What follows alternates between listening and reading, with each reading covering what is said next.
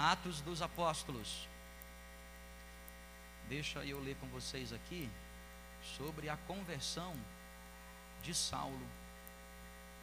Tá? Atos dos Apóstolos diz assim: Saulo respirando ainda ameaças de morte contra os discípulos do Senhor, dirigiu-se ao sumo sacerdote e lhe pediu cartas para as sinagogas de Damasco, a fim de que, caso achasse alguns que era do caminho, assim homens como mulheres, mulheres os levassem, os levasse presos para Jerusalém. Seguindo ele estrada fora, ao aproximar-se de Damasco, subitamente uma luz brilhou ao seu redor e caindo por terra, ouviu uma voz que dizia: Saulo, Saulo, por que me persegues? Ele perguntou: Quem és tu, Senhor? E a resposta foi: Eu sou Jesus, a quem tu persegues. Mas levanta-te e entra-te e entra na cidade, onde onde te dirão o que convens fazer. Vamos orar outra vez, por favor. Senhor, nos ensina hoje aqui por meio da tua palavra. Nós queremos parar tudo que está ao nosso redor e mais ainda o que está dentro de nós, para a gente se concentrar na tua palavra. Isso é um momento importante porque é a hora que o Senhor pode tratar conosco. Então eu peço que o Senhor faça isso. Trate conosco. Fale conosco nessa noite, para que em todas as coisas o teu nome seja glorificado. Usa-me aqui nesse momento. Dá-me da direção para que possamos experimentar o teu favor. Em nome de Jesus. Amém. Amém, gente. A difícil arte de mudar. Eu quero falar sobre esse tema. A difícil. Obrigado. A arte de mudar. É, eu estava pensando agora à tarde sobre isto. Eu acho que não existe. Eu acho não existe nada tão desafiante para qualquer ser humano do que mudar. E eu escolhi bem as palavras para colocar aqui, porque de fato mudança é uma arte, não é? Você não consegue fazer naturalmente. E infelizmente as mudanças mais profundas não vêm da noite para o dia. Mudar é certamente a situação em que mais as pessoas fogem. Por que, que as pessoas fogem tanto de mudança? Porque mudar é difícil. Mudar é, é doloroso. Mudança gera ônus. Ninguém gosta de mudança. Mesmo os mais adaptáveis, eles não gostam muito de mudança. E mudança sempre gera prejuízo. Mudança sempre é para a gente desconfortável. Só que nós precisamos aprender a mudar. Porque a vida da gente ela é feita de fases. A nossa vida é feita de etapas. E na vida se dá melhor aqueles que mais conseguem se adaptar a novas etapas da sua vida. E à medida que você vai crescendo, mudanças, inclusive físicas, acontecem com todo ser humano. Tem a fase da criança, do gugu dadá. Aí daqui a pouco ela tem que se adaptar porque tem que andar e os pais também têm que mudar porque não podem super proteger. Tem a fase que você tem que mandar a criança para a escola. E parece ser simples, mas é difícil porque a gente está acostumado com a criança ali sempre pertinho. Tem que deixar agora três, quatro, cinco horas, seis horas aos cuidados de alguém.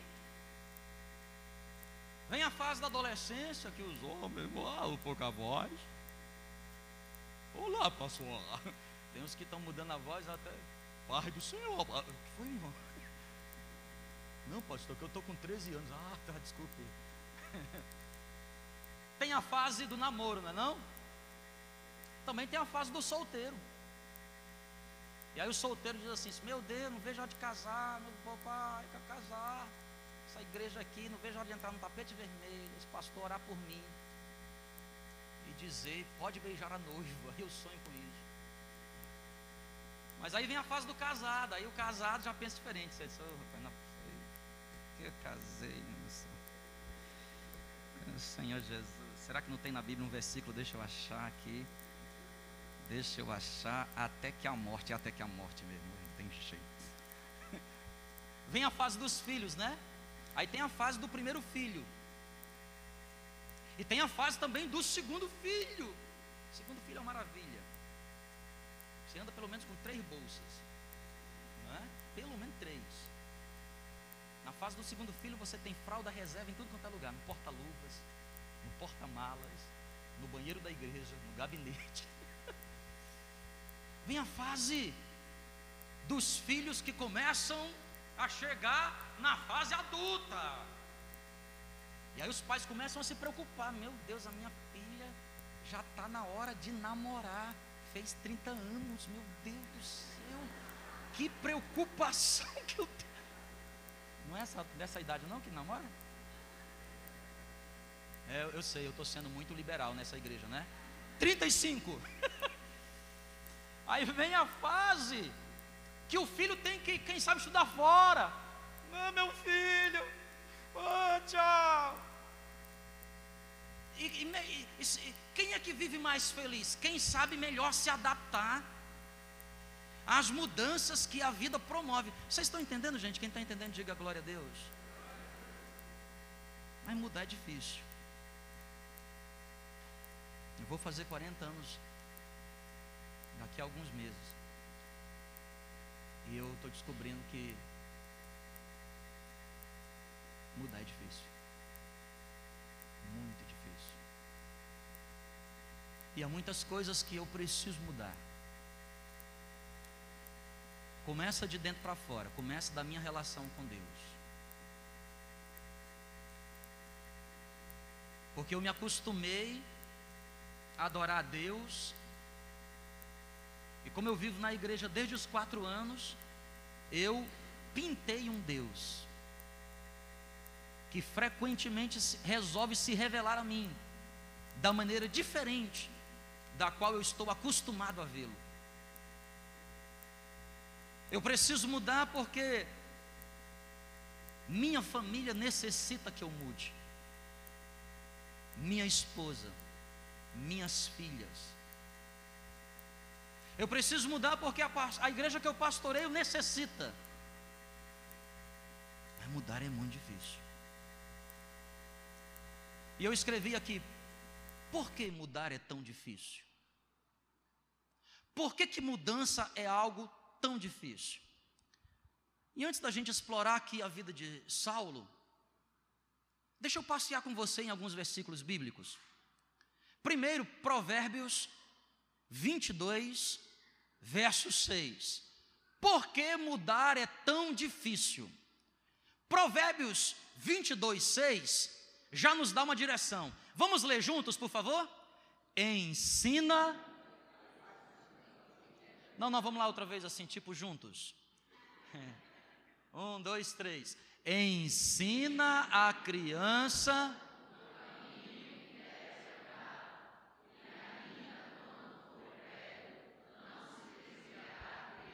Rapaz, ó, toda a Bíblia é verdade, mas tem uns versículos que saltam, que dão um pulinho, dá até mortal, né?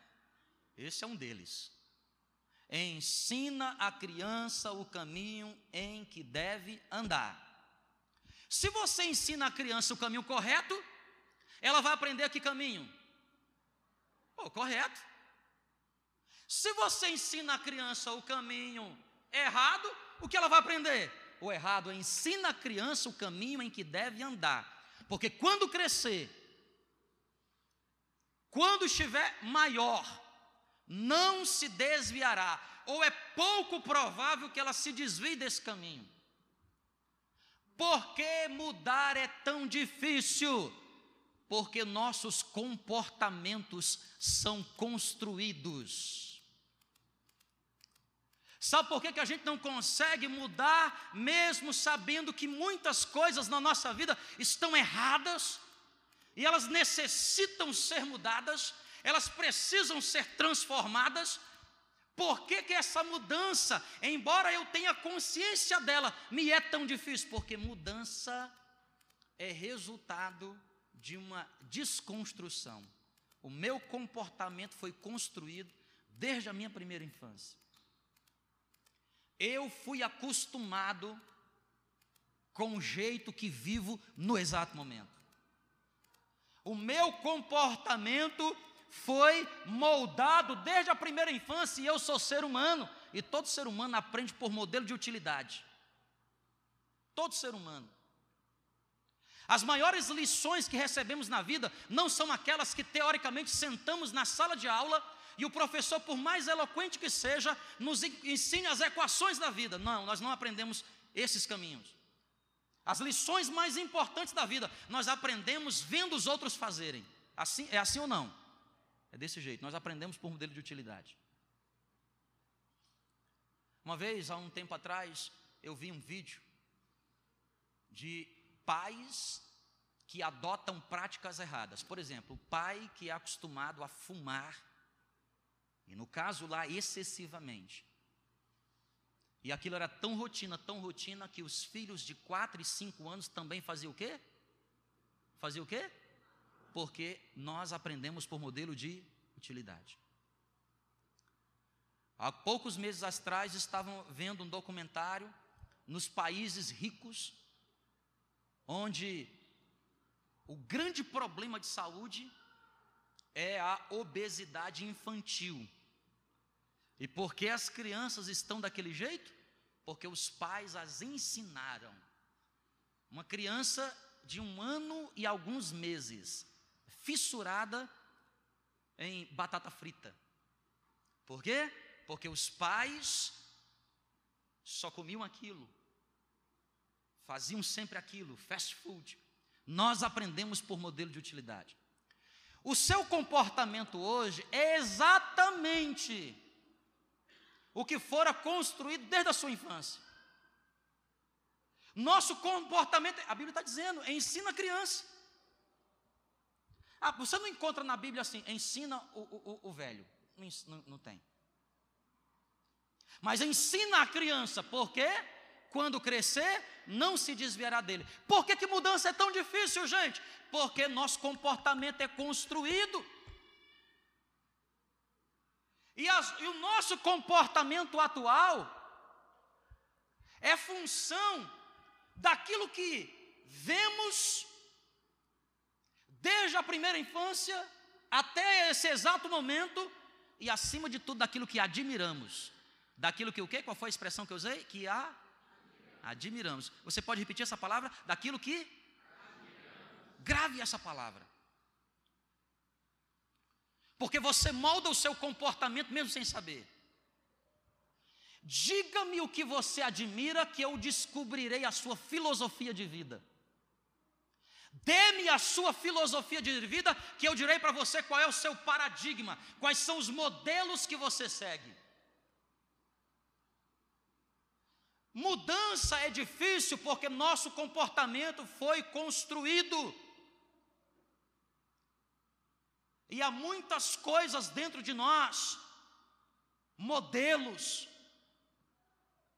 paradigmas, filosofias, que elas estão tão enraizadas em nós, elas estão tão aprofundadas em nós, que a mudança se torna altamente dolorosa. Você até reconhece, eu preciso mudar, porque esse meu comportamento não está me levando ao lugar onde eu preciso chegar. Mas encontramos dificuldade nessa mudança, por quê? Seu comportamento foi o quê? Construído. E só há um jeito. Para uma nova construção, é necessário uma desconstrução. E aqui a importância de você se enxertar a importância de você se enxertar da palavra de Deus.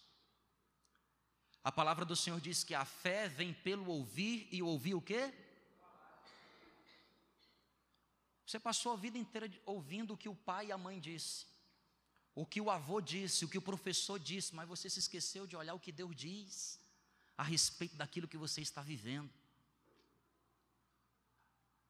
Por isso você precisa se enxertar da palavra, porque a, a, palavra vai mudar o seu pensamento, a sua ideia, os, as suas filosofias, e você vai entrar numa aventura de mudança de vida. E eu garanto para você que essa mudança de vida produzirá frutos para você, tão maravilhosos que você diz, dirá: por que, que eu não mudei antes? Quem está entendendo o que eu estou falando, diga glória a Deus. Segundo, por que, que mudança é tão difícil? Por que, que mudar é tão complicado? Porque nosso atual comportamento se torna uma muralha, ou é uma muralha. Mateus capítulo 26, verso 69. Vamos ler aqui alguns versículos, do 69 até o 74. Olha o que a palavra de Deus nos fala a respeito de Pedro. Ora, Estava Pedro assentado fora do, no pátio, e aproximando-se uma criada, lhe disse: Também tu estavas com quem, gente? Com Jesus, o Galileu. Está falando do momento em que Jesus foi preso e que Pedro vai negar Jesus. Olha o que diz o verso 70. Ele, porém, o que é que ele disse? Não sei do que, é que você está falando, mulher. Quem está aqui ainda, diga amém. amém. Vem cá, vem cá, aqui ó. Você acha que Pedro queria negar Jesus? Para para pensar um pouco. Você acha que Pedro queria negar Jesus? No fundo, no fundo, no fundo, Pedro queria negar Jesus? Pedro era quem, quem mais o amava. Mas qual foi o comportamento de Pedro? Não sei o que dizes. Vamos continuar, verso 71. E saindo para o alpendre, foi ele visto por outra criada, a qual disse aos que estavam ali: Este também estava com Jesus, o Nazareno. A resposta dele. E ele negou outra vez, com juramento. Olha, irmão, tem gente que jura de pé junto. Eu, hoje eu mudo.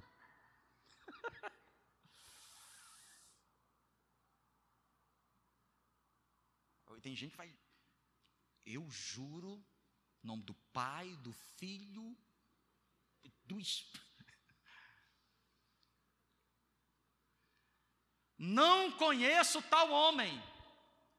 Logo depois, aproximando os que ali estavam, disseram a Pedro: Verdadeiramente és também um deles, porque teu modo de falar, o quê? Até o jeito de falar. Em algum momento ele falou: O Pai do Senhor ele falou: É crente sabia, é crente. né? Quem sabe ele chegou no lugar, em vez de dar bom dia, disse Pai do Senhor. Disse, é crente, é crente. Eu já sei até que igreja é. Crente. Mas o que eu quero chamar a tua atenção aqui é o seguinte: Pedro não queria negar Jesus. Ele negou, mas não queria, porque ele amava profundamente ao Senhor. Sabe por que, que mudar é tão difícil? Primeiro, porque ele é construído desde a infância o nosso comportamento. Segundo, porque o nosso comportamento se torna para nós uma muralha. Sabe o que é, é muralha? Muralha, mecanismo de defesa. Muralha, sofisticado mecanismo de defesa. Você está nesse exato momento envolvido em um monte de relacionamento em que você e as pessoas que nele estão estão nesse exato momento super protegidas por um sofisticado mecanismo de defesa chamado muralha. E frequentemente as pessoas acabam dizendo aquilo que não querem dizer. Por quê? Aí você tem que ser inteligente. Presta atenção aqui, aqui, ó. Por que que Pedro negou? Vamos dar alguns motivos? Por que que Pedro negou? Porque ficou com quê? Medo. Não bem forte, porque ficou o quê? Com medo. E medo mexe com o nosso estado emocional. Hã? Não, vamos, vamos, vamos ampliar aqui? Será que ele estava com medo ou com pavor? Meu irmão, o cara ia ser crucificado. Hum? Nem sei quem é, não tenho a menor ideia. Quem é esse cara aí? Nunca vi falar nele. e andou com ele. Medo faz com que as nossas sofisticadas armas de defesa entrem em ação. Tem gente que entra nos relacionamentos assim, ó. Na mão esquerda, míssil. Se me provocar, solta aqui uma, uma, uma bomba atômica. Quem está entendendo pode diga um glória a Deus, por favor. Nós temos muita dificuldade com a mudança porque nosso comportamento é mecanismo de defesa. A gente age assim. Há muitas coisas, irmãos, que eu faço e o tempo tem me mostrado. Eu falei, rapaz do céu, eu estou agindo instinta, instintamente isso é o meu mecanismo de defesa, de autopreservação. Mas isso está me levando à ruína. Essa situação está me levando à derrota. Eu preciso mudar, mas não consigo, porque o meu comportamento é uma muralha. Que mais que Pedro porventura estava ali pensando? uma das coisas que mais faz com que as pessoas ativem seus mecanismos de defesa, traumas. Qual é, qual é a palavra que eu disse aqui, gente, por favor? Trauma. E todo mundo na vida tem trauma. Todo mundo. Aí, pastor, eu não tenho um trauma. Você já tem um. Achar que não tem. Todos nós temos trauma, irmão. Todos, todos nós temos momentos na nossa vida de déjà vu. A gente vê uma coisa, a gente vai assim, sim, rapaz, já sei onde é que, o que, é que a gente faz? A gente foge. Por quê? Porque a gente se frustrou, porque a gente se decepcionou, porque a gente se machucou, porque nós fomos atingidos, porque nosso coração está magoado. Uma série de motivos faz com que a gente construa uma muralha nos nossos relacionamentos e a gente não consegue avançar neles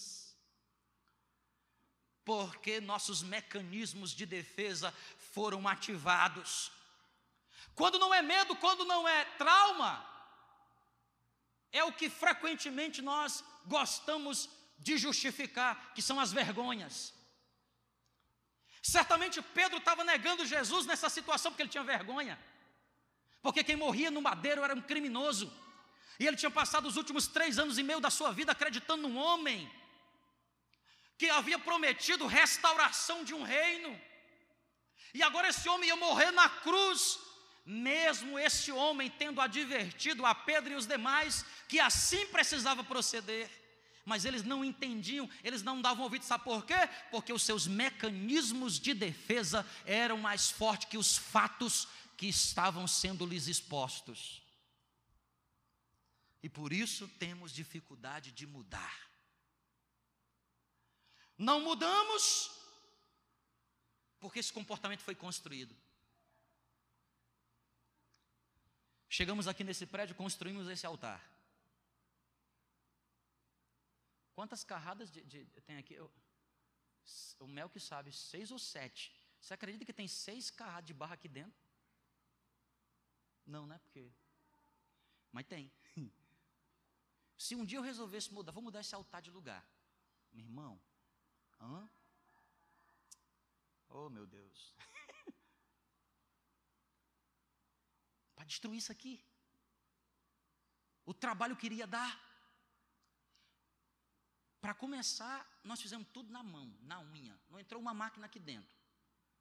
O prédio já estava construído, só colocamos o piso e esse altar. Então, foi tudo feito na mão. Para começar, se eu tivesse que destruir, hum, eu teria que pensar em contratar uma máquina para entrar aqui dentro. Para entrar uma máquina aqui dentro, hum, tem que alargar a porta. Olha, para desconstruir o trabalho que dá. A máquina entrando aqui, hum, piso da recepção. Ai, ai, ai, esse pisinho branquinho. Não, não, não, não, não. Pisinho não. Ou então vou fazer na mão, vou fazer sozinho. Vou conseguir sozinho? É, quando eu tiver 79, quem sabe eu consigo terminar, né? Quem está entendendo, gente, que eu estou falando aqui? Nosso comportamento é construído. Por isso é difícil mudar. Ele está aí bem alicerçado, bem enraizado dentro de você. Mas algumas coisas que precisam ser tirar as raízes. E algumas coisas em nós que nós precisamos mudar porque está gerando tanta defesa em nós que nós nos tornamos um tanque impenetrável. Há pessoas que têm mecanismos de defesa tão sofisticado que nem o exército americano consegue invadir. Tem que chamar a Liga da Justiça. Só Mulher Maravilha e o Superman conseguem. E tem uns que põem a Kryptonita. Não, nem quero nem lá de Krypton. Por que temos dificuldade de mudança? Três, anote aí. Primeiro, porque nosso comportamento é forjado, é construído. Segundo, porque nosso atual comportamento é uma muralha. E frequentemente o alicerce fundamental dessa muralha é o orgulho. É o orgulho. Temos dificuldade de dar o braço a torcer, admitir nossas falhas. E nenhuma mudança acontece enquanto a gente não admite que a gente precisa mudar. Terceiro, porque é difícil mudar. Porque a gente sempre precisará da ajuda de Cristo. E por isso é difícil mudar. Porque frequentemente queremos deixar Jesus fora dos nossos atos de mudança. Há uma lei de liderança do autor, escritor mais bem lido nos últimos tempos, John Maxwell. E ele escreve esta lei praticamente em todos os seus livros. Se você quiser resumir tudo que John Maxwell escreveu, leia as 21 irrefutáveis leis da liderança. Há uma lei que ele chama de E.F. Houghton. Essa lei ele diz o seguinte: preste atenção que eu vou te dizer. Gastamos 80% da nossa energia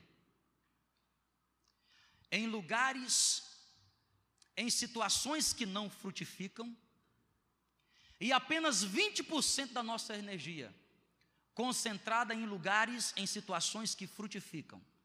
E a ideia dele nessa lei é você inverter. Pare de ficar dando murro em ponta de faca e inverte. Usa 80% da tua energia em lugares que frutificam, em situações que crescem, e apenas 20% daquilo que está sendo difícil de mudar.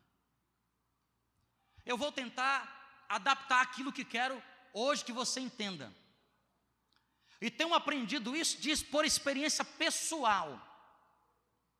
E tenho visto isto na, nas pessoas. Todos nós, todos nós, começamos uma jornada de mudança. Vocês estão entendendo, gente? Vocês estão aqui ainda, amém? Quem está aqui, diga amém, por favor. Amém. Nós começamos a mudar, mas presta atenção aqui em nome de Jesus. A gente só consegue mudar no máximo, no máximo, 20% daquilo que idealizamos mudar. Pense num comportamento que você gostaria de adquirir. Pense onde você estaria daqui a alguns anos. Pense como você queria ser daqui a alguns meses. Eu garanto para você, de sozinho, com a sua própria força, você sozinho, no máximo consegue mudar a 20% daquilo que você idealiza. E por isso é difícil mudar. E qual é o segredo então, pastor? Traga para a sua vida a presença de Cristo.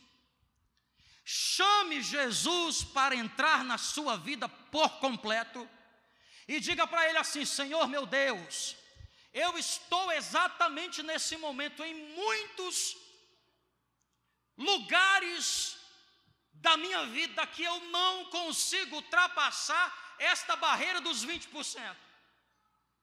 Eu não consigo mudar mais que isso, Deus. Lá em casa eu não consigo, eu preciso da tua ajuda. Eu não consigo, até aqui eu consigo, mais que isso eu não estou conseguindo, Senhor. E aqui começa o grande segredo, irmão, aqui começa o grande segredo.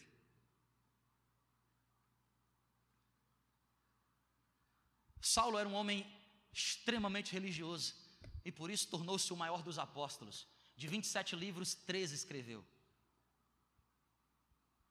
O homem que mais impactou a história da humanidade depois de Jesus, Saulo de Tarso, que para os gregos, para os romanos, o seu nome era Paulo. Mas para poder haver esta mudança de vida de Paulo, ele precisou ter um encontro com Cristo.